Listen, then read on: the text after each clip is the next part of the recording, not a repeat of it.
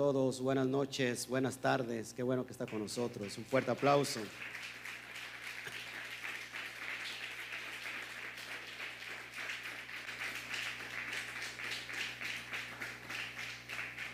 Nos gozamos con todos ustedes. Eh, en realidad estamos muy contentos por todo lo que está sucediendo hoy en este lugar, en Cielos Abiertos. Hoy tenemos un, un estudio bien bonito, bien profundo, así que te pido que, que, te quedes con nosotros. Vamos a estar saludando directamente, estamos desde mi página eh, y también estamos en, en YouTube, estoy revisando aquí ya ahora mismo para que estemos bien listos ahí. Salúdenos, por favor. Se va Shalom a todos. Qué bueno que ya nos ves. Se va Shalom, Donis, Elvis, desde Morelos. Saludos, Gisela Gómez, ya está ahí otra vez con nosotros. Qué bueno, estamos acá hoy directamente en, en YouTube. Les comentaba yo, estamos para meternos en esta paracha preciosa llamada Let Lejas. Ya subimos la paracha el día de ayer o antier. ¿Qué día? A ver, antier. Ya, ya está antes para que usted estudie en su casa, lea el, texto, ¿verdad? De, esta paracha y que en las semanas lo pueda usted leer y después se le entrega la paracha escrita para que el día de hoy solamente vengamos a, a darla como un repaso. ¿sí? Este, por eso es importante que estar estudiando estas parashot. Cuando nosotros estudiamos estas parashot podemos avanzar, podemos ir a, lugares más, más altos, dimensionales. ¿Por qué? Pues porque tenemos pleno conocimiento de lo que estamos nosotros aprendiendo. Amén. Bueno, pues vamos a, abrir nuestra, nuestra Torah. ¿Se acuerdan desde dónde inicia esta parasha? Vamos a Génesis capítulo 12. Y todo inicia con el relato de nuestro patriarca, Abraham Avinu. ¿Quién es Abraham Avinu? Déjenme saludar en Facebook. Le puedo dar esta libertad porque este, eh, cuando estamos en inglés, como que se pierde un poquito la, el hilo, pero ya directamente aquí, bueno, pues ya, es como más fácil. Saludos a todos, Isaac Argueta, Shabbat Shalom, qué bueno que nos estás viendo. Eh, saludamos a todos los que de alguna manera están acercando al Instituto Torah, este instituto que ha estado en el corazón de Hashem para llevar las enseñanzas de acuerdo a la perspectiva de la Torah a todas las naciones, eh, particularmente eh, a Latinoamérica, todo lo que es Centroamérica, todo lo que es, bueno, pues toda la cuestión de, lo que es América, en Estados Unidos también tenemos mucha gente que nos sigue. Eh, también eh, estamos dando en inglés, hay un programa que tenemos los viernes eh, llamado Shabbat, Night Live por, por, los dos también por YouTube y Facebook para llegar a lengua inglesa. ¿sí? he descubierto que estos estudios se están, se están este, viendo desde por medio, del, por medio de audio, por medio del podcast, en países como Alemania, como Países Bajos, Holanda, y, para mí eh, resulta todo un privilegio que más personas, ¿cuántos saben que tenemos muchos hermanos, eh, que Efraín está por todas las naciones y por toda la tierra? ¿Cuántos creen que Israel de alguna manera está esparcido, no? Por eso es muy importante que nosotros podamos estar entendiendo todas las cosas relacionadas y es un privilegio, lo repito. Entonces, abra usted su Torah. Esta parasha habla de, se llama Let Leja. ¿Por qué Let Leja? ¿Se acuerdan por qué Let Leja? Significa vete por ti. ¿De qué, ¿De qué nos habla? Yo esta parasha, este estudio, le he puesto eh, el proceso de la transformación, el proceso de transformación. Nosotros vamos a entender esta paracha y por qué tenemos que ser transformados. Hay un animalito, un insecto, que sufre una metamorfosis. ¿Se acuerdan qué, cuál, qué animalito es? La oruga. La oruga viene para volverse en mariposa, tiene que pasar por qué? Por medio de la metamorfosis. La pregunta es, ¿ustedes creen que duela la metamorfosis? Claro que sí. Metamorfo viene de la palabra griega, eh, eh, bueno, perdón, metamorfosis viene de la palabra griega metamorfo, ¿sí? Que se aplica para, en, el griego, para ser transformado, para, transformarse. Y tiene que ver con la palabra metanoía, es en griego. Metanoía para referirse a arrepentimiento. ¿sí? ¿Qué significa metanoía? Cambiar tu forma de pensar. ¿Qué, es lo que, ¿Qué es lo que hace este animalito? Tiene que ser transformado, una metamorfosis. El ser humano tiene que entrar en una metamorfosis, en una metanoía para poder ser cambiado. Amén. Nosotros necesitamos no solamente esta metamorfosis, sino si nos vamos al original griego, perdón, hebreo, encontramos la palabra que ya no es metanoía, sino que es teshuva. ¿Qué es teshuva, mis hermanos? ¿Qué es teshuva? Un arrepentimiento genuino. ¿Qué significa la palabra teshuva? Simplemente significa regresar. Es lo que significa el arrepentimiento. Entonces, durante los procesos, el águila, por ejemplo, el águila llega a, a, la mitad de su vida y esta agua, este animalito tiene que, transformarse. ¿Por qué? Porque sus, sus alas son cambiadas, tiene que cambiar las garras y el pico. Si no lo hace, si esa águila dice, yo no quiero este cambio, yo no me adapto a esto, ¿qué pasa con esa águila? Se muere. Si tú no estás dispuesto a ser transformado, te vas a morir. Si tú no estás dispuesto a cambiar, te vas a morir. Por eso es muy importante esta, esta parasha. Amén. Entonces vamos a, se estudió la parasha, la porción desde Bereshit 12, capítulo 12, al versículo 17-27. ¿Sale? Ahí es donde se cierra y termina el capítulo 17 para iniciar el capítulo 18. Entonces, se supone que usted ya le, leyó toda la, toda la porción en su casita y se supone que usted ya la estudió con la que nosotros le mandamos por escrito. Entonces, como he, como he dicho en el escrito, esta paracha sin duda es de las más hermosas porciones de la Torah, porque vas a poder entender cuál es tu proceso, cuál es tu eh, propósito en la vida. Y, cuál, y vas a entender que solamente a través de, este, de, de esta paracha descubres cuál es el propósito para tener una relación con el Eterno una relación verdadera, de pleno conocimiento. Hay personas que se pueden acercar al Eterno, pero no necesariamente tienen una relación con Él. ¿Por qué? Porque para tener una relación con Él, se le tiene que conocer a Él. Y solamente lo conocemos, ¿cómo creen que conozcamos al Eterno? Yo me quiero acercar a Él, eh, puedo inclusive estudiar la, la Torah, la Biblia. ¿Cómo, ¿Cómo, conozco al Eterno? ¿Cómo, cómo sé eh, que yo tengo una relación con Él. ¿Alguien me podría contestar aquí? Con la obediencia a la Torah, haciendo su que su voluntad. ¿Cómo hago la voluntad? Si no tengo conocimiento. ¿Cómo hago la voluntad?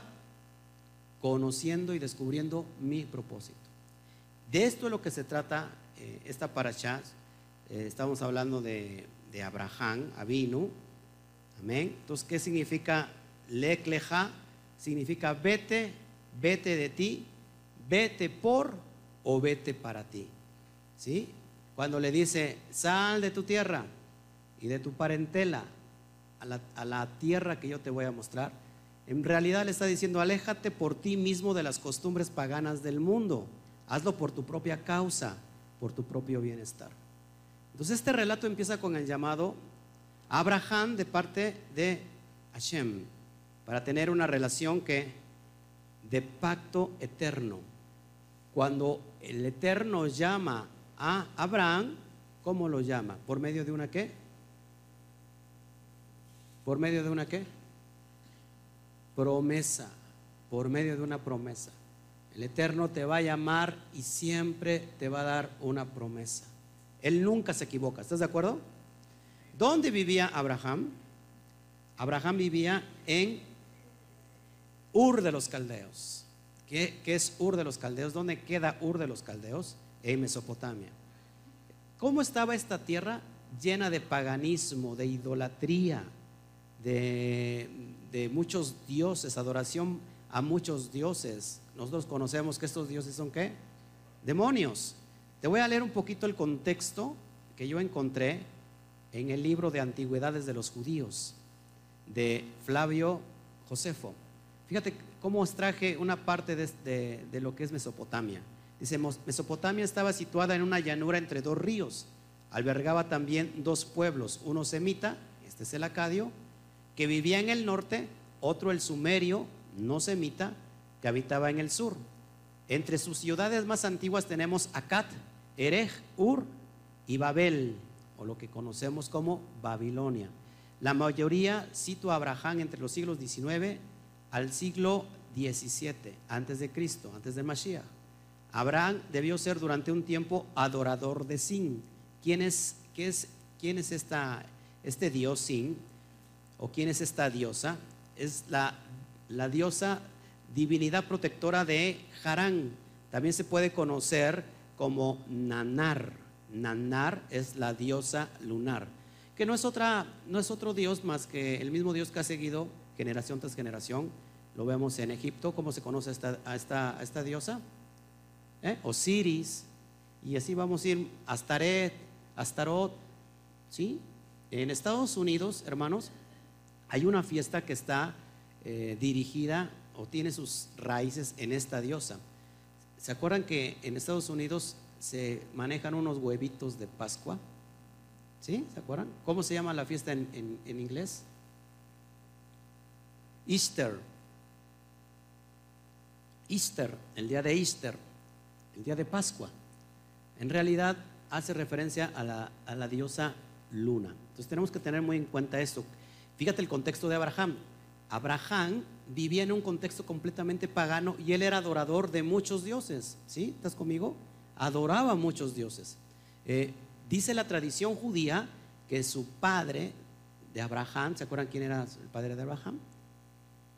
Bueno, su padre de Abraham, este era fabricante de ídolos, de estuatillas a los ídolos. Él fabricaba y vendía, imagínate. Entonces, para que podamos entender todos el contexto de Abraham, porque muchos, muchos de nosotros, hermanos, a veces nos, sentimos disminuidos porque creemos que el Padre o que nosotros no somos dignos de, sus promesas. Mira el contexto de Abraham, cómo estaba. Y de él nace una gran nación, que ahorita lo vamos a ver. Mucha gente, hermanos, también, no sé si a ustedes de repente, nosotros que estamos viniendo a las raíces hebreas, que de repente a lo mejor los hermanos Yeudín te digan, ustedes no tienen ningún privilegio de estar estudiando la Torah, o ustedes, no es para ustedes la promesa, ustedes son gentiles, ustedes son este, simplemente este, noágidos, o no, los noágidas, no sé si han escuchado eso.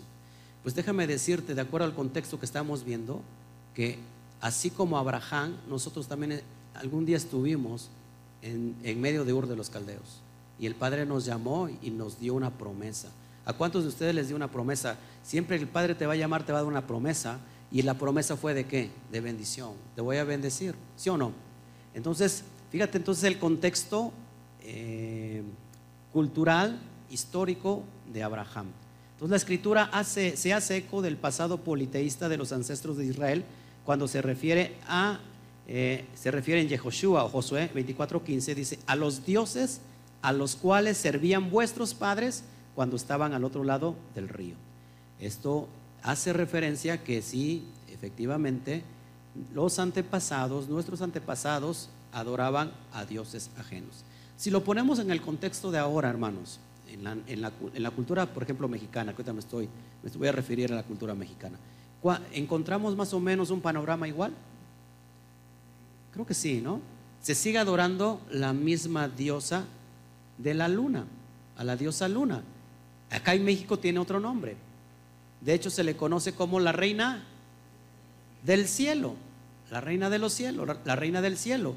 Bueno, esa reina del cielo es la misma diosa que antiguamente se veneraba y que hoy tiene otro nombre, Guadalupe. ¿Sí? Y tenemos un sinfín de, de dioses que se le rinde culto. Acabamos de pasar una fiesta que se celebra no solamente en México, sino en todas las naciones del mundo, como la fiesta del Día de los Muertos, la tradición del Halloween en otros lados, y que Halloween tiene que ver con el Día de Todos los Santos, ¿no? Todo está plagado de eso, hermanos. ¿Qué, dónde estaba Abraham? En medio de esa levadura, como algún día tú y yo estuvimos. La pregunta también que te hago, ¿crees que tus padres, tus hermanos, tus parientes que no han venido a la verdad, se encuentren en la misma situación que Abraham? Claro que sí. Entonces vamos a ver, porque este, esta, esta es una allá de esperanza, ¿sí? de amor, de oportunidad. Amén. Seguimos adelante. Entonces, ¿qué hace, qué hace Abraham? Bueno, pues su misericordia, que es la capacidad de amar de parte del Eterno, hace que se fije en Abraham. Y desata una, una promesa profética sobre él que le dice, y haré de ti una nación grande y te bendeciré y engrandeceré tu nombre y serás bendición. Eso lo vemos en el versículo 2 de capítulo 12. Serás bendición, es lo que le dice. ¿Cuántos de nosotros, hermanos, donde estábamos, no escucharon el llamado? Sal, sal de tu tierra, sal de esto, sal de aquello. Let leja, vete por ti, vete porque te conviene, vete porque, porque es de importancia que te vayas, vete porque es para tu propio bienestar. Entonces la palabra bendición en hebreo, y lo vas a ver ahí en pantalla, o sea, no en pantalla aquí, sino en pantalla donde estamos transmitiendo, en hebreo es baraj, es su raíz. ¿Se acuerdan cuál es la, palabra bendición? Berajá, ¿se acuerdan? Berajá. En plural sería que berajot. Shalom ubrajot, que significa paz y bendiciones. Shalom Ubraja, que significa paz y bendición. Ahora, entonces su raíz de Berajá es la palabra hebrea baraj, así como lo ves en pantalla. Ahí qué bonito se ve en la pantalla. Baraj. Y hace alusión a estar postrado. Fíjate, la bendición tiene que ver con estar postrado, es decir, estar de rodillas. Porque a su vez la palabra rodilla en hebreo es berej Bere, como lo ves en pantalla. Berej es exactamente las mismas letras Bet, Reish y Kaf. ¿Sí? Berej. Y Berej es rodilla. Entonces la relación entre estos dos términos es una alusión, es un mashal. Entonces, para que exista una bendición, una exaltación, primero tiene que haber rendición de parte del hombre. ¿Sí estás conmigo? ¿Qué, nos hace suponer que entonces hizo Abraham? Se postró, ¿sí? Se, arrodilló para recibir esa bendición. Yo creo, hermanos, eh, también puede contar la tradición, y, bueno, aquí la Torah no lo dice, pero yo creo que en el ámbito que estaba Abraham, él sentía el llamado. Él sentía el llamado. ¿Cuántos de ustedes, de alguna, quizás alguna vez fue idólatra pero dentro de esa idolatría sabía que algo estaba mal, que algo no cuadraba. ¿Estaba usted sintiendo que entonces el llamado? No sé si me explico. Estaba sintiendo el llamado y decía algo no cuadra. ¿Cómo empezó a buscar usted al Eterno? Porque tiene que haber un, el inicio de una relación empieza con algo. Yo por mi experiencia, por lo que puedo ver con esta paracha y con Abraham, yo siento que se inicia doblando la rodilla para buscar la presencia de aquel que me creó. Así inició conmigo. Entonces, Baraj está conectado con la misma raíz, Berej, que rodilla. No, no podemos recibir bendición, apúntalo, si no hay rendición de parte de nosotros. La rendición es decir, quitar todo mi orgullo, toda mi dependencia, todo mi ego. Padre, solamente dependo de ti. Amén. Entonces, eso es impresionante. ¿Qué hizo Abraham? Entonces tuvo que echar a un lado toda su vida pasada y creer, en el único Elohim poderoso sobre toda la tierra. Recuerda que adoraba a muchos dioses. Se llama eso politeísmo, adoración a muchos dioses. Para convertirse ahora qué? En un monoteísta, es decir, en un, en un adorador de un solo Elohim. Tenemos que doblegar qué? El ego para poder hacer la voluntad del Eterno. Solamente así Abraham pudo, ser bendecido. Solamente tú así puedes ser bendecido. Ahora, la misma palabra baraj también implica adopción. Adopción. Es decir, postrarse para ser recibido como un qué, como un hijo. ¿Te das cuenta la importancia del hebreo? ¿Por qué enseñamos hebreo, hermanos? Porque es bien importante y bien necesario entender estos conceptos. Entonces, nosotros nos postramos para poder ser adoptados como un hijo. ¿Qué pasó hace un ratito en la mañana aquí? Que no lo publiqué, no lo hicimos público, solamente fue íntimo, pues se tuvo uno que haber postrado. Por eso es muy importante que la adoración va conectada a las rodillas. Diga conmigo, la adoración va conectada con las rodillas. Yo siempre digo, sin revelación no puede, perdón, sin adoración no puede haber revelación. Entonces, cuando hay adoraciones que te estás postrando, dice la Torá que me buscarás, buscarás mi rostro y me hallarás, porque me buscarás de todo qué? Vuestro corazón. Entonces, muy importante eso. Vaya usted apuntándolo, por favor, hermanito. Gloria a Shem. la, la actitud que tuvo Abraham fue de obediencia total. Dice la Torah, dice la Brit Hadashah en Hebreos 11.8, que salió sin saber a dónde iba. Pregunto, ¿Abraham era rico? Muy rico. Tuvo que agarrar todas sus pertenencias. La pregunta es, quizás no se pudo llevar todo, pero agarró con todo lo que podía, agarró sus animales, sus criados, su gente, todo.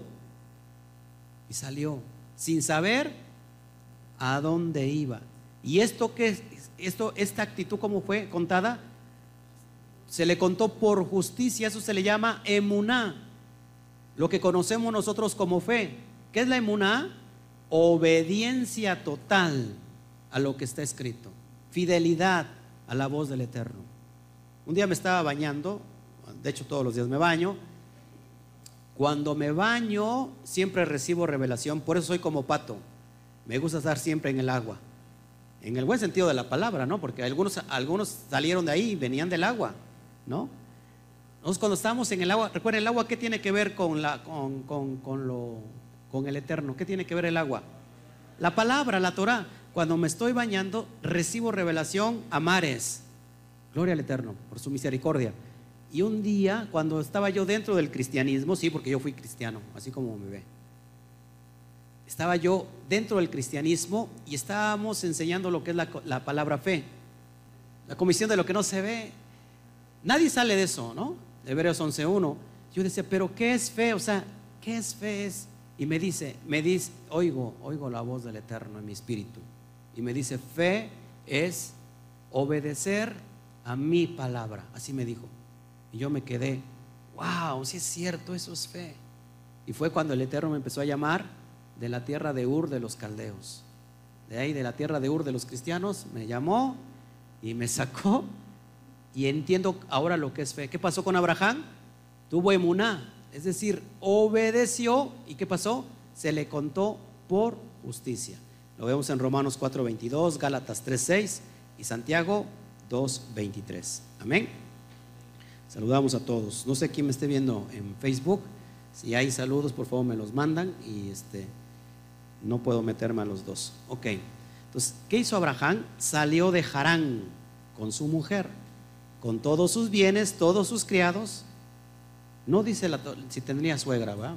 Pero si tenía suegra, yo creo que la dejó. Yo, sabiamente, dice el hermano, no lo vuelvas a llevar a tu casa, por favor. Pues si yo como si tengo suegra, me la llevo, ¿no? Nos la llevamos. con todo el paquete, ¿sí? Sí, porque también si mi cuñado también lo mandan a traer, que tal se lleva también a, su suegra, ¿no? ¿Y con quién más salió con él? Lot, su sobrino. ¿Por qué le dicen en el 1? Pues sal de tu tierra. Si en el 11.30 dice, le dice, sal de tu tierra. Y él ya había salido de ella junto con su padre y marchado a Harán. Es que a veces leemos sin sin observar. En, el 12.1 le dice, sal de tu tierra. Pero en el versículo 11.30, es decir, atrás, él ya había salido de su tierra. ¿Qué dice los Jajamín? Que en realidad Hashem lo que quiso decir fue lo siguiente.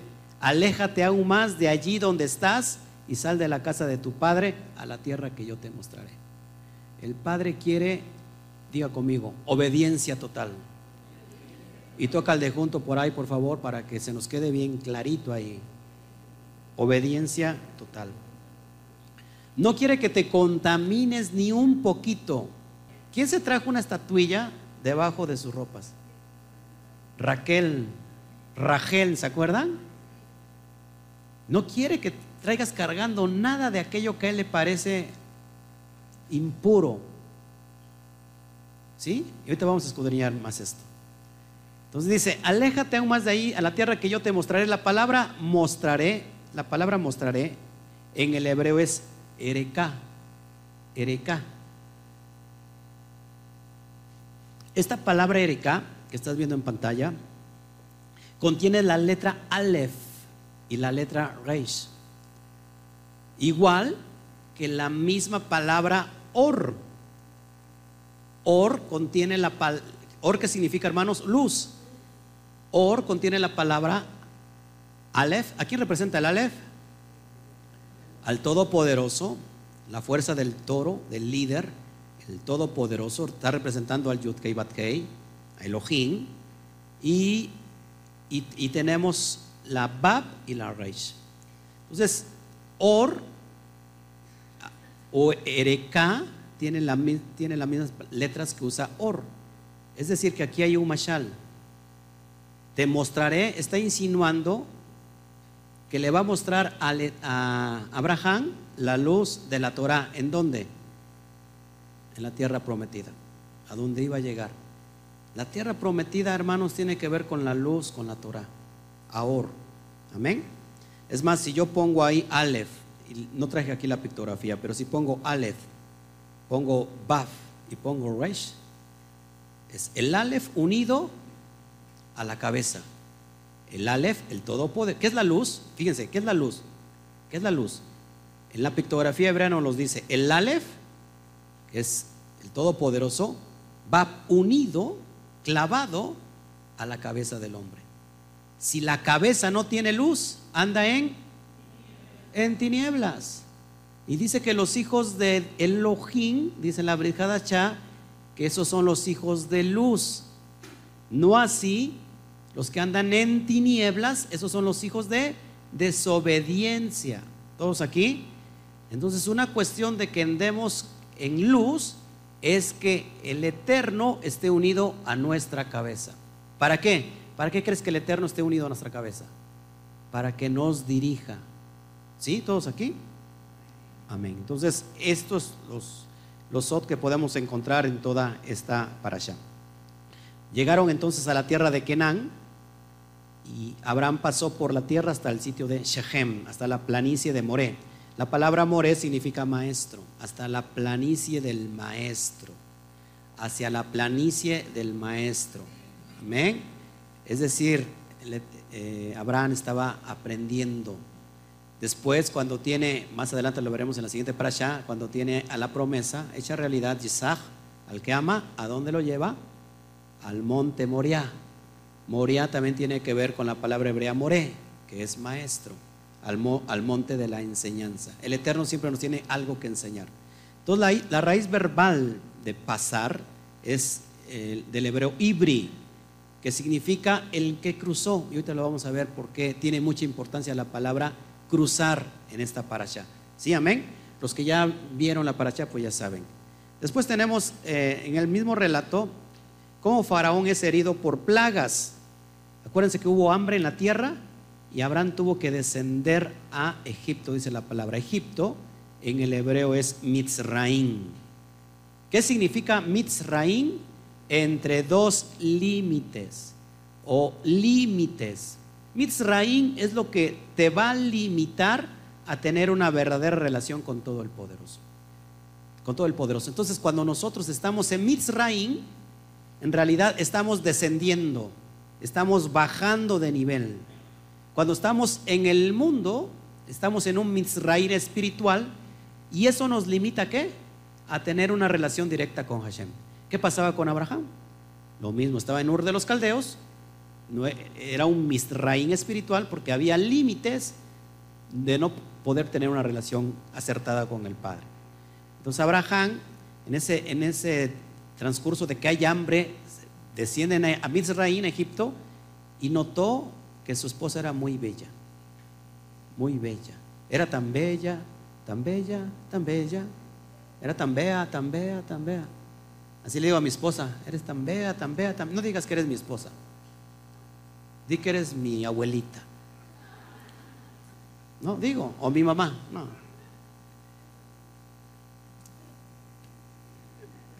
Notó que su esposa era hermosa, muy hermosa. ¿Y qué le dijo?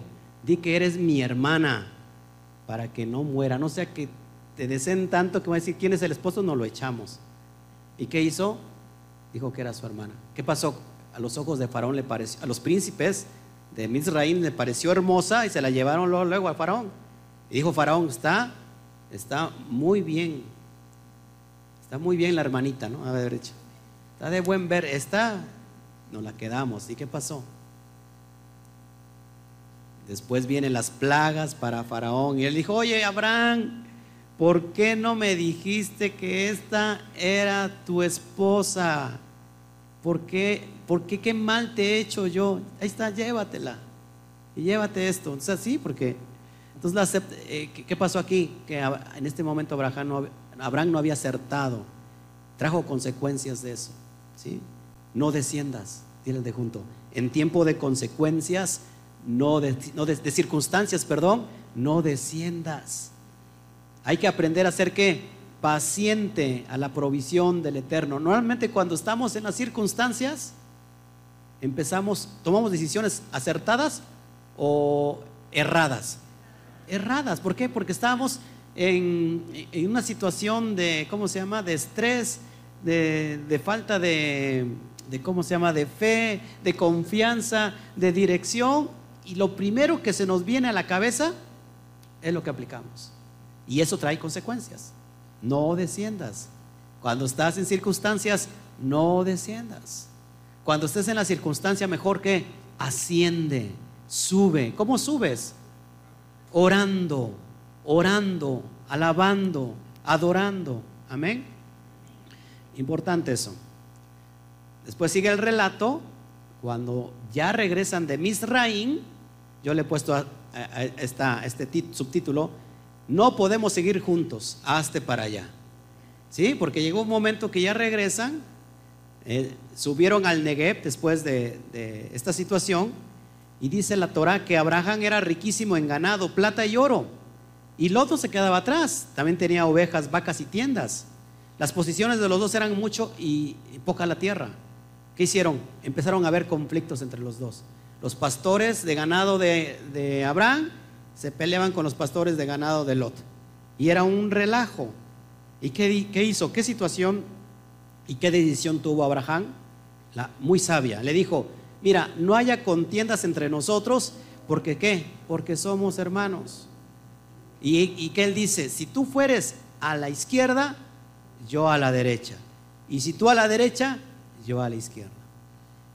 Esa decisión es muy sabia, hermanos. Mucha gente se, pone loca, o es ávara o ambiciosa. Hay una, hay una frase que se dice en México. El que reparte y comparte es el que reparte y comparte se queda con la mejor parte. Lo tenía que haber escuchado este gran consejo. Así que Lot escogió lo mejor para él. No siempre lo mejor que crees que es para ti es lo mejor. ¿Cuántos de ustedes oran a Shem diciéndole, Padre, haz tu voluntad en mí? Padre, que no se haga como yo quiero, haz como tú quieres. Y usted se está quejando, ay, no me llega esto, no me llega aquello. Ya le dije que hiciera su voluntad. Pues la, pues la voluntad del Padre es otra que tú estás pidiendo. Así que hay que tener mucho cuidado con lo que se pide. Llegaron entonces, ¿qué, parte le tocó a Lot? Él vio toda la llanura del Jardín o del Jordán. ¿Qué significa Jardín? Hace un rato lo vimos, o Jordán, el que desciende, o alguien con descendencia. Recuérdense que la promesa para quién era? Para Abraham. ¿Qué escogió Lot? La descendencia. la promesa que le dio el Eterno a Abraham. Si la promesa es para ti, ojo, si la promesa es dada para ti, no va a ser para nadie más. Amén. ¿Qué, cómo era esta área del jardín? Dice que era la llanura del jardín, era de riego, como el huerto del Eterno. Imagínense el paraíso que Lot vio, dijo, no, pues de aquí soy, ¿no? Entonces, por su parte, Abraham, ¿qué hizo? Acampó en la tierra de Kenam. Y Lot habitó en, las, en todas las ciudades de la llanura. Fíjense, en todas las ciudades de la llanura. Imagínense si, si, Lot también tenía muchas propiedades, muchas, mucha, sí, mucha propiedad. Y extendió sus, tiendas hasta dónde? Hasta Sedom. ¿Qué es Sedom? Sodoma. ¿Qué significa Sodoma o Sedom? Abrazamiento. Algo que quema en extremo, quemante. ¿Cómo es la avaricia y la ambición? Quemante. Ten cuidado con la avaricia y con la visión porque te puede llevar a qué? A un abrazamiento. Te puedes quemar. No todo lo que brilla es oro. La ambición te va a llevar a, la pérdida. Lot en ese momento, imagínense que hubiera sido ambicioso Lot y hubiera dicho, no, pues a mí me dieron la promesa, tú te veniste conmigo, yo escojo el jardín. ¿Cómo crees que le hubiera ido? ¿Y qué dije? Lot, bueno, que Abraham hubiera dicho, bueno, yo escojo el jardín y ahí, a ver dónde te vas a sentar tú.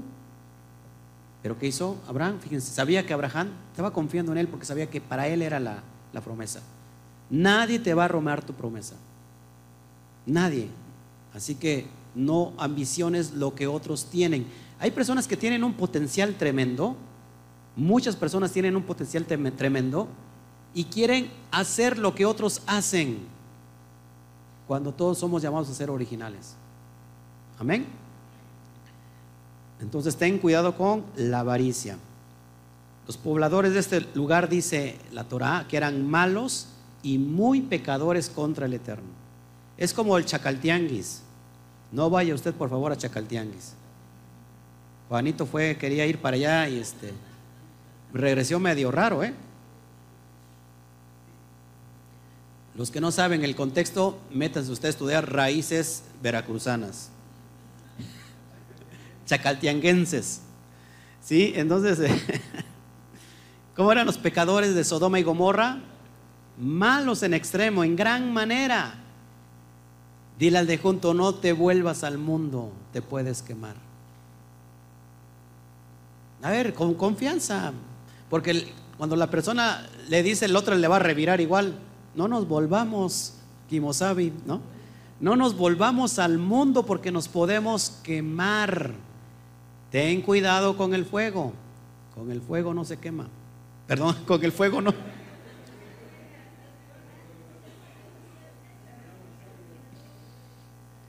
Shabbat Shalom, Jafet Scott dice hasta ahora pudimos conectarnos. Saludos desde Nicaragua. Damos un fuerte aplauso a Nicaragua.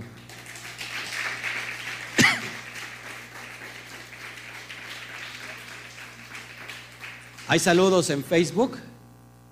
¿No? ¿Saludos en Facebook?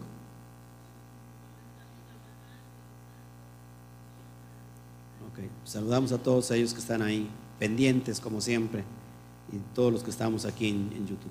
Bueno, entonces el, el, Eterno confirma el pacto con Abraham. ¿Qué le dice? Fíjate, es bien importante.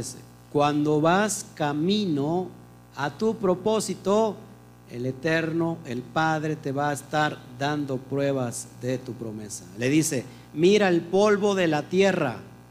Si, lo, si se puede contar, entonces tu descendencia será contada.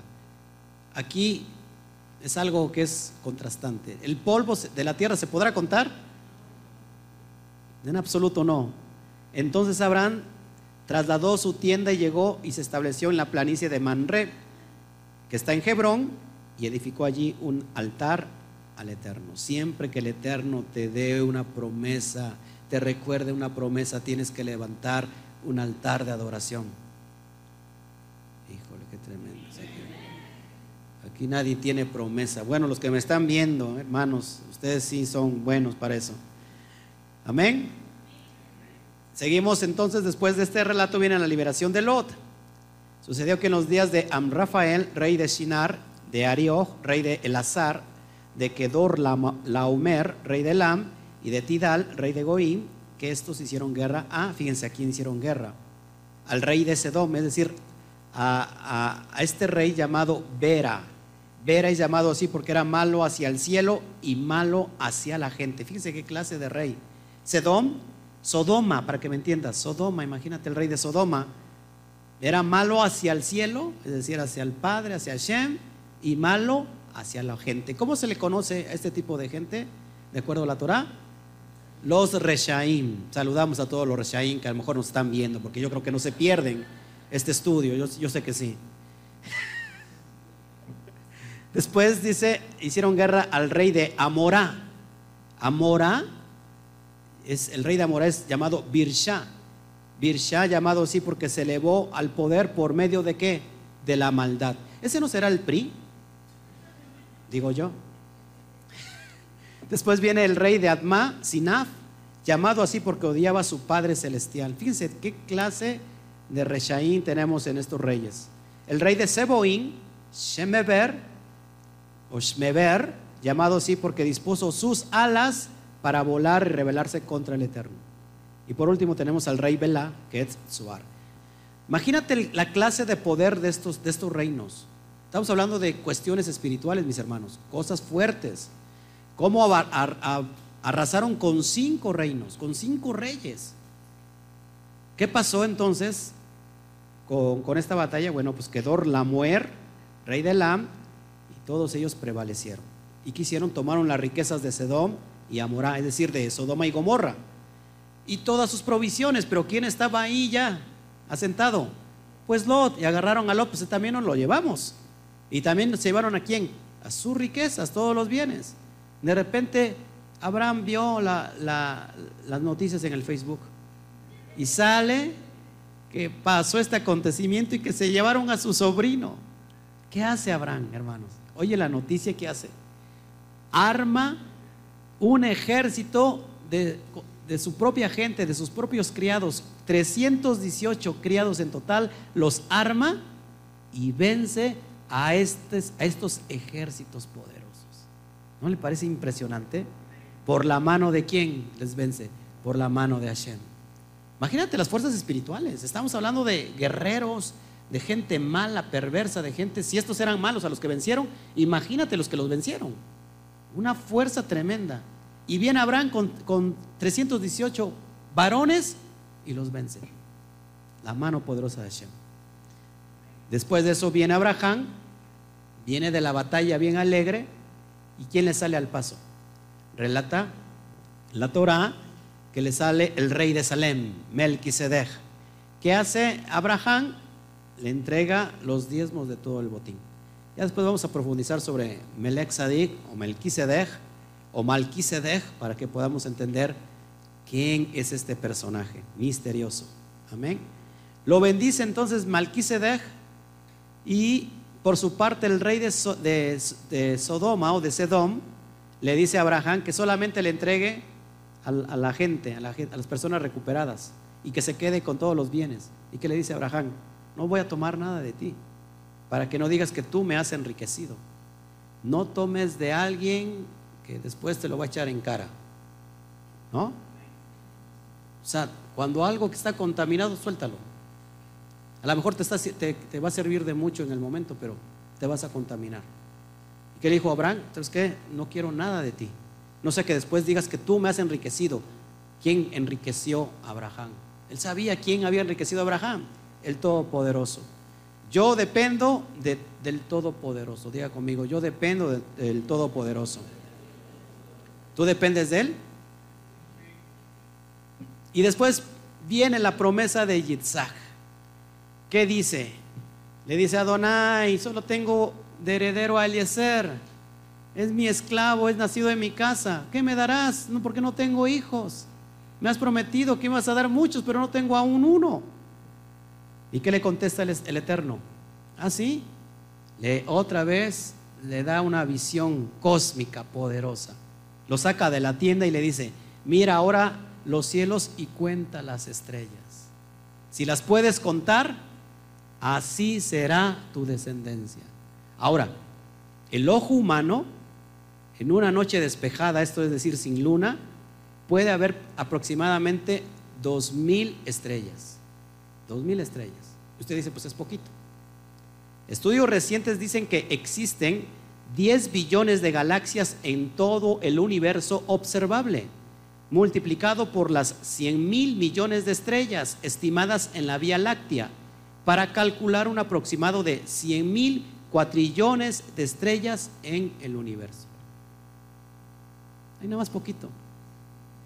Porque tus caminos no son mis caminos. Porque tus pensamientos no son mis pensamientos. Así como hay de distancia entre el cielo y la tierra, así son mis pensamientos para ti. Porque tengo promesas de bien y no de mal para ti. Porque tú es para que estés arriba y no estés abajo. Te he puesto como cabeza y no como cola. Ahora ya no vas a pedir prestado, sino que ahora tú prestarás. Esa es, la cosmovisión de nuestro Padre. Yo me quiero quedar con la, cosmovisión de cómo ve mi Padre. A veces nos conformamos con lo que nosotros logramos alcanzar, ver. El Padre ve mucho más, para, más allá. Nosotros tenemos, ¿cuántos de aquí, siempre digo esto, cuántos de aquí tienen sueños grandes? Dije sueños grandes, no un, un grande sueño, ¿no? Porque muchos están así. ¿Cuántos tienen sueños grandes? Bueno, pues déjame decirte que por muy grande que sea, es cortito con el sueño que el Padre tiene para contigo. Así de fácil. Cuando vio este sueño reflejado? Lo está, hasta el día de hoy está, está viendo plasmado Abraham la multitud que, que vinieron a través de esa promesa. Yo formo parte de Abraham, tú formas parte de Abraham. Tú que me ves formas parte de Abraham. En sus lomos estaba ya la descendencia perfecta que iba a venir a alcanzar toda esa promesa a todas las naciones. Entonces Él tiene grandes promesas para ti. Fíjate cómo ve el Padre, no como miras tú. Amén. ¿Cuántos, ¿Cuántos de ustedes han tenido sueños grandes y dicen, ay, yo he soñado esto? Le pasó como a, a Joseph, que le contó a sus hermanos, sueños de grandeza. Muchos en México les llaman sueños frijoleros. ¿No? ¿Qué te dicen? Ah, puro sueño frijolero. Pues esos sueños, por, por, muy frijoleros que parezcan y muy grandes, hermanos, créeme que los, que los propósitos del Eterno son grandes. El Eterno, ¿por qué le das un fuerte aplauso al Eterno?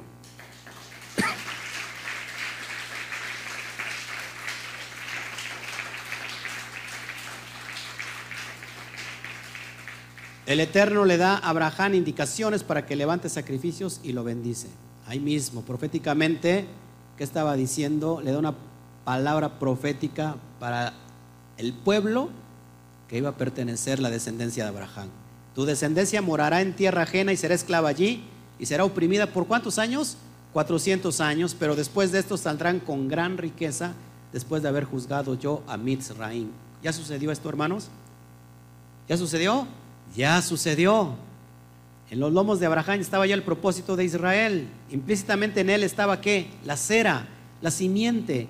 ¿De quién? Del libertador que el Eterno usará para sacar a su pueblo. Ahora no de Misraín, no de Egipto, sino de todas las tierras a donde los había arrojado. El profeta Jeremías dice, no obstante, he aquí vienen días, dice Yahweh, en que no se dirá más vive Yahweh, que hizo subir a los hijos de Israel de la tierra de Misraín, sino vive Yahweh, que hizo subir a los hijos de Israel de la tierra del norte y de todas las tierras a donde los había arrojado, y los volveré a su tierra, la cual di a sus padres. Jeremías 16, 14 al 15. Hermanos, va a venir un segundo éxodo, no ahora de Misraín, no ahora de Egipto, sino de dónde? De todas las naciones del mundo. El Padre nos arrojó, pero nos está volviendo a traer por medio de su Goel, por medio de su Redentor, que es Yeshua HaMashiach. Bendito sea su nombre. Esto se está cumpliendo ahora, hermanos.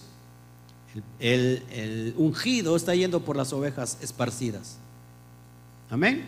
Y en aquel día el Eterno pactó con Abraham. Después, eh, de alguna manera, Vienen los problemas de incredulidad para con Saraí. ¿Qué hizo Saraí? No creyó que le iban a dar hijos. ¿Por qué? Pues porque Abraham ya era de 100 años. ¿De dónde va a venir hijo? Entonces, ¿qué hizo? Quiso ayudar Saraí al Eterno. Mira, yo no te puedo dar hijos, ya estoy vieja, soy estéril. Únete a mi sierva, a mi esclava. ¿Y se mete con quién? Con Agar. Y ahí tenemos un grave problema porque de Agar nace Ismael. Ahora, ¿Quién es el primogénito? Aquí tenemos un grave problema. ¿Quién es el primogénito de Abraham? ¿Ismael o Yitzhak? ¿Quién es el primer nacido? Ismael. Pero no es el de la promesa, no es el ungido, el ungido es Yitzhak. Ahora, ¿por qué entonces las naciones árabes hoy, en día de, de estos tiempos, siempre tienen guerra con Israel? Porque están reclamando qué? Su herencia su primogenitura. yo soy primogénito, dice Ismael, dice las naciones árabes, pero no, el que es escogido para tal propósito es Isaac.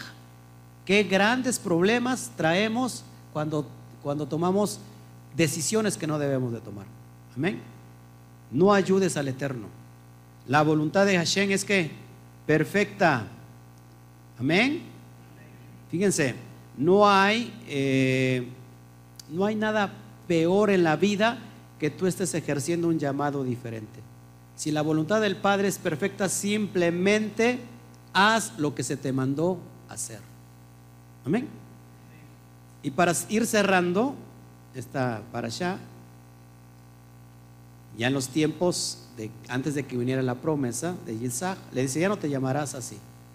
Abraham, ya no te llamarás Abraham, ahora te llamarás Abraham. Es decir, ¿qué significa Abraham? padre de un pueblo. Ya no te llamarás padre de un pueblo, sino que ahora te llamarás padre de multitud de naciones, multitud de países, multitud de pueblos. Y mi pacto es sobre ti, dijo el Eterno, y esta será la señal de este pacto. Yo creo que, que pongan mucha atención a esto. Esta es la señal de este pacto para que vean todos los que me están viendo. La señal, señal en hebreo es la palabra ot. Ot y esta ot viene con Aleph, Baf y Taf. Y en, hebreo pictográfico se escribe así. Aleph, que representa una vez más al toro, al líder, al poder, al Elohim. La Bab, que es clavo, estaca, unido a qué? A una Taf, a una marca, una señal. ¿Cuál es esta, la, letra pictográfica de la TAF? Una cruz. ¿Sí? Entonces el Ale representa el Elohim Todopoderoso, la Bab representa una estaca, un clavo que sirve para unir dos cosas. La letra Taf representa pacto, marca, señal. Pero ¿qué, vale? ¿cuánto vale la, la, la TAF? 400, pero quise decir la letra PA vale 6. Entonces fíjate cómo diría, cómo diría en, el, en la descripción eh, pictográfica la palabra ot, señal. El Elohim Todopoderoso, Aleph, unido al hombre, Baf, a través de qué? De un pacto, de, un, de, un, de una señal. ¿Quién fue unido a un madero. Yeshua. Cuando tú estás viendo esa señal, que dice, esta será la señal, la palabra señal en sí mismo es el Aleph unido a una marca, una señal. ¿Quién fue ungido para, para venir a unir estas dos casas? Yeshua, ¿el hijo de qué? Del hombre letra Bab vale 6 y la letra Bad es para unir. Fíjense, aquí está llegando algo bien padrísimo, lo que tú estás viendo en pantalla. El Aleph y el pacto. Hay alguien que va a unificar al hombre. ¿Quién es el que se unge para unificar a lo que se había dividido, a lo que se había partido, a lo que se había eh, distanciado de la relación del Padre? Yeshua HaMashiach. ¿Cómo? Clavado en un pacto, clavado en un madero, clavado en una marca, en una señal que iba a decir, este es el pacto, esta es la señal. Amén. Entonces, si nosotros, estamos viendo cuál entonces es la señal del pacto, cuál les dice, voy a hacer pacto contigo y, y, para que haya una señal que es pacto, se tiene que hacer alguna señal física esta señal es la Brit Milá o el pacto del corte. ¿Qué significa? Brit Milá, pacto del corte. Es decir, la circuncisión. Y este pacto será para todas las generaciones, le dijo a Abraham. Y le dice, y esta será que la señal, cordero unido al madero, unido a la señal del pacto. ¿Lo puedes ver ahora? Mi pacto le dice, sobre ti, te multiplicaré en gran manera y haré naciones de ti. Es decir, casa de Efraín, se, requieren naciones, casa de Efraín. Y reyes saldrán de ti. ¿Qué tiene que ver los reyes? casa de Judá saldrá de ti. El pacto es para los gentiles que están esparcidos entre las naciones, los que se perdieron, y para quién? Y para Judá. Ezequiel 37 dice, toma ahora estos dos palos, casa de Efraín y de sus hermanos, y casa de, Judá, y únelos para que sean uno solo en tu mano. Es impresionante, hermanos. Por eso, eh, si tú me estás viendo, hermano, y, hay una persona que me escribió y que quiere de alguna manera ser obediente, hacer inmersión, hacer, llevar a cabo los pactos, la, la, tevilá, el brit milá, es un pacto de obediencia, hermanos. Porque cuando nosotros decimos a la circuncisión no, esa ya pasó, hermanos, prácticamente estamos diciendo, pues ya el pacto del Eterno no me interesa. Y esta será la señal. Ahí le dice, la señal es que la circuncisión.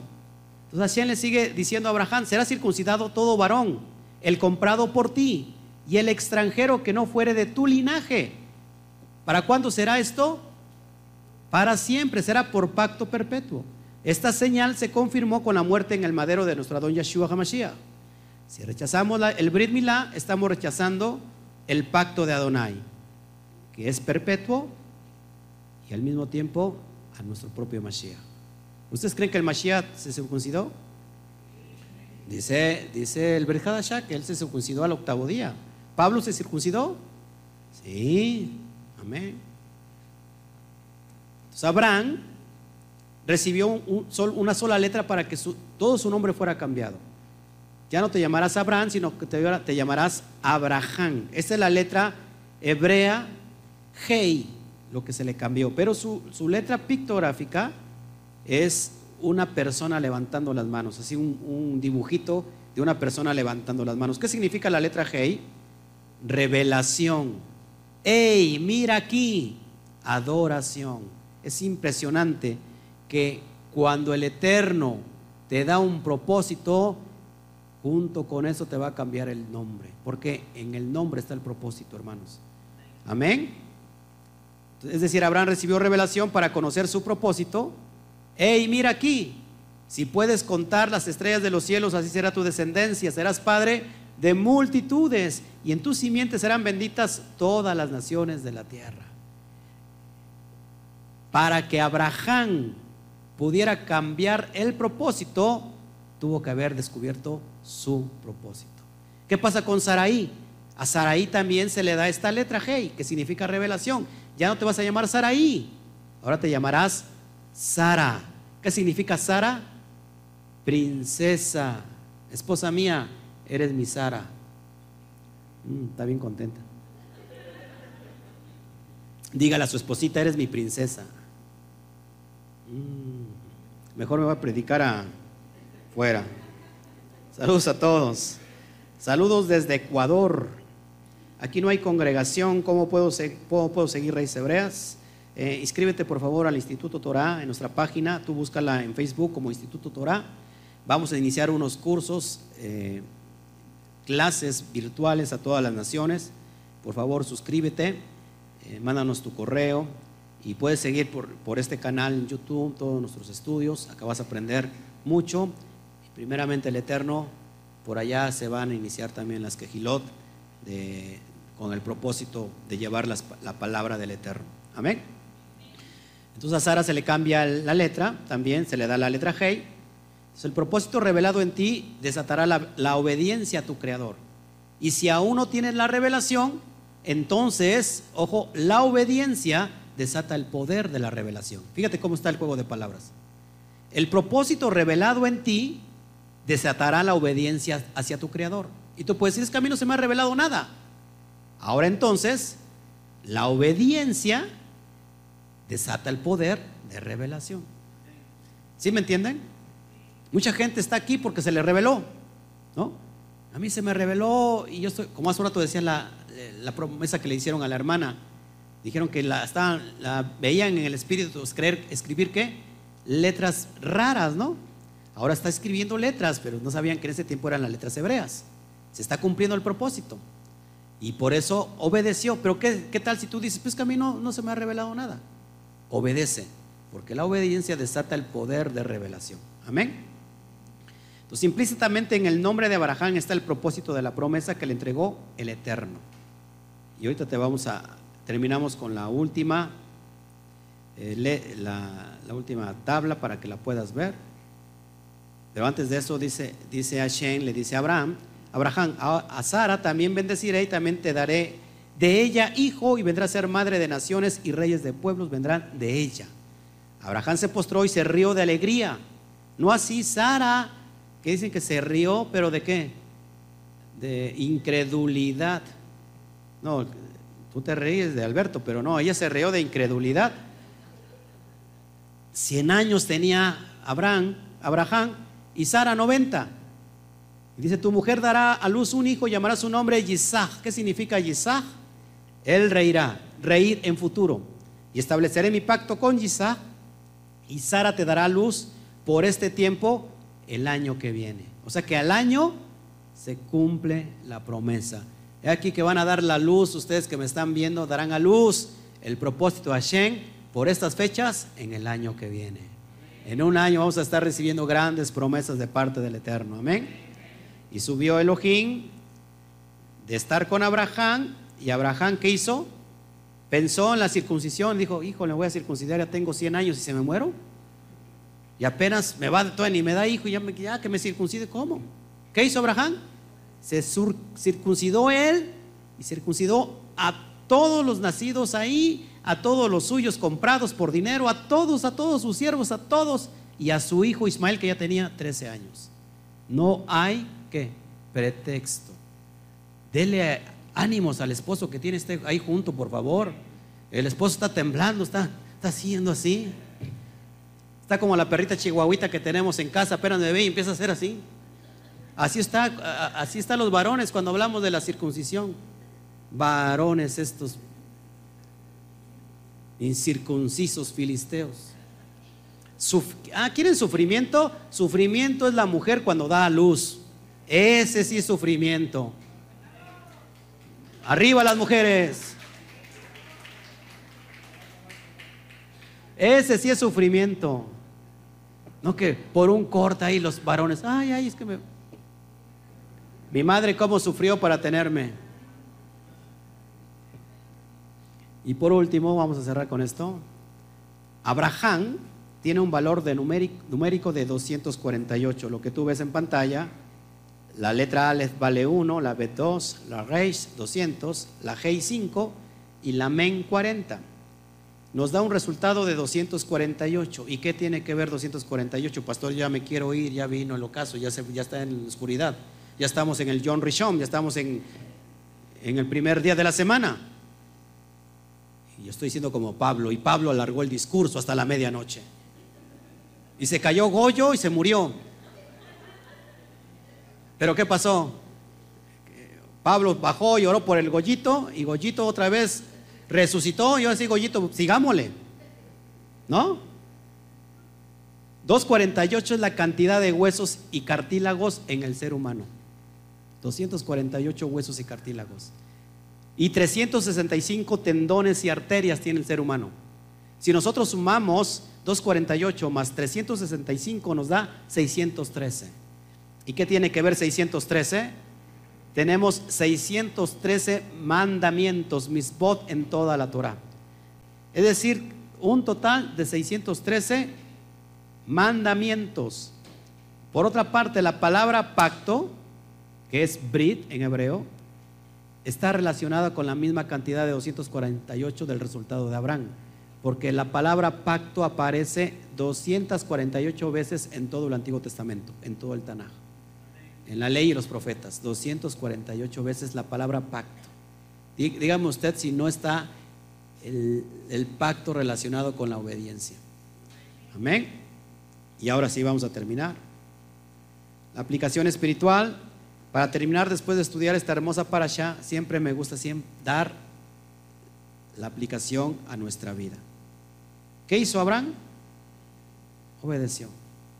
La palabra hebreo, porque él, él fue el primer hebreo, ¿qué significa la palabra ibri? Pasar al otro lado. ¿Qué tuvo que hacer Abraham? Cruzar el Jardín, cruzar al Jardín, pero dejar el paganismo, la idolatría, todo su mundo politeísta, para volverse al único y poderoso Elohim, el que creó los cielos y la, tierra y ser completamente obediente ahora al mandato de la voluntad de Hashem.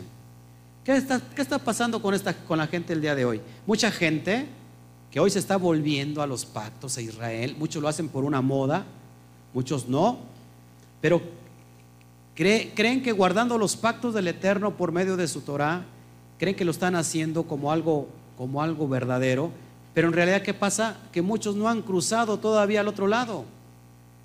No han dejado atrás el paganismo, la levadura de las naciones, no se hicieron a un lado los pensamientos preconcebidos que fueron establecidos en Roma. Solo se cambió quizás de día, pero no han cruzado, nunca pasaron por el proceso de la transformación. Es necesario salir de la tierra de Ur de los Caldeos para poder ser transformado. Es necesario pasar al otro lado. Escúchame esto. Nunca vas a poder ser transformado en la tierra de Ur de los Caldeos. Nunca. Amén. No se puede ser Israel sin antes volverse hebreo. Recuérdalo, no se puede ser Israel sin antes ser hebreo. Para ser Israel y para volverte a Israel, primero conviértete en un hebreo. Primero conviértete en alguien que cruza en alguien que deja atrás el paganismo, la idolatría, todas las cuestiones de las ideas preconcebidas, deja todo eso y cruza al otro lado, porque el Eterno te va a bendecir. Amén. Entonces, Israel tiene varias excepciones, el que pelea junto a, a Yahweh, el que lucha junto a Yahweh, el que vence junto a Yahweh. De hecho, hay una cita en Apocalipsis que dice, y estos son los que vencieron ese es Israel, los que vencieron junto a Yahweh. Y el que se deja gobernar por Yahweh. ¿Quiere ser Israel? ¿Cuántos de aquí quieren ser Israel? ¿Cuántos de los que me ven quieren ser Israel? Entonces cruza y déjate gobernar por él. Lej leja, vete por ti. Vete del mundo porque te conviene. Vete por tu propio bienestar y disfruta del proceso de la transformación. Y cerramos con esta tabla ahora sí para que la pueda, la pueda usted ver y qué significa Abraham. Traducido como padre de muchos pueblos, naciones o países. La letra Aleph está representada por el toro, número uno, líder, fuerza, poder, Elohim o Dios, como ustedes muchos los conocen. La Bet, la letra Bet, es una casa, tiene valor numérico de dos, ya lo he dicho muchas veces significa casa, tienda de campaña. Tenemos la letra Reish, que tiene que ver con la cabeza, tiene que ver también con lo más alto, con las primicias, con el principio. Tiene que ver, tiene que ver también con el Mashiach. Él fue primicias entre los muertos. La letra Hei, que hace un ratito la acabamos de estudiar, es la letra que dice, mira, he aquí, revelación, gozo, aliento de vida, es la letra G. La revelación es un aliento de vida. Y por último tenemos la letra Men, Men Sofit, que significa que la letra Men, aguas, caos, sangre, vida, naciones, Torah. Ahora, si yo junto la letra Aleph con Bet, me da la palabra Af y forma la palabra Padre. El Padre da primicias al hombre de su revelación. ¿Cuáles son las primicias que ha dado al hombre? A su hijo, a Yeshua, primicias entre los muertos, de entre los muertos. Y esta revelación será aliento de vida para multitud de naciones. Eso está implícitamente en el nombre de Abraham, el padre da primicias al hombre de su revelación, y las primicias sabemos que es, el, es Yeshua, y esta, relación, y esta revelación será aliento de vida a todas las naciones. En el Padre, Abraham, está la bendición que tú y yo necesitamos. De, sus, de su simiente, de su cementera, de sus lomos, implícitamente estaba ya que el Mashiach. No de muchas simientes, dice Pablo, sino de una sola simiente. ¿Cuál es esta simiente? Yeshua HaMashiach. Amén. Dele un fuerte aplauso al Eterno.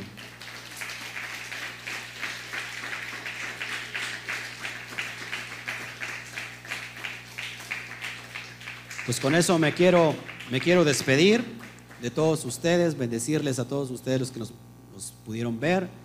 Eh, por favor, repasen esta para allá, en realidad va a cambiar tu vida.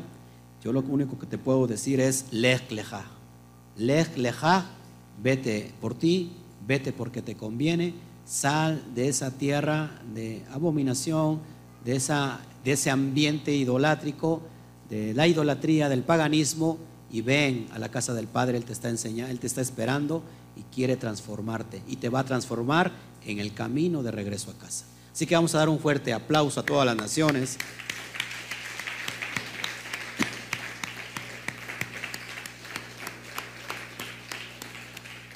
Que el Eterno te bendiga, te multiplique. Ahora ya sí está el ocaso. Y cuando está el ocaso, al término de un Shabbat, ya no decimos Shabbat Shalom, sino ahora que decimos a la cuenta de tres, uno, dos, tres, Shawa Tov. Nos bendecimos, nos vemos.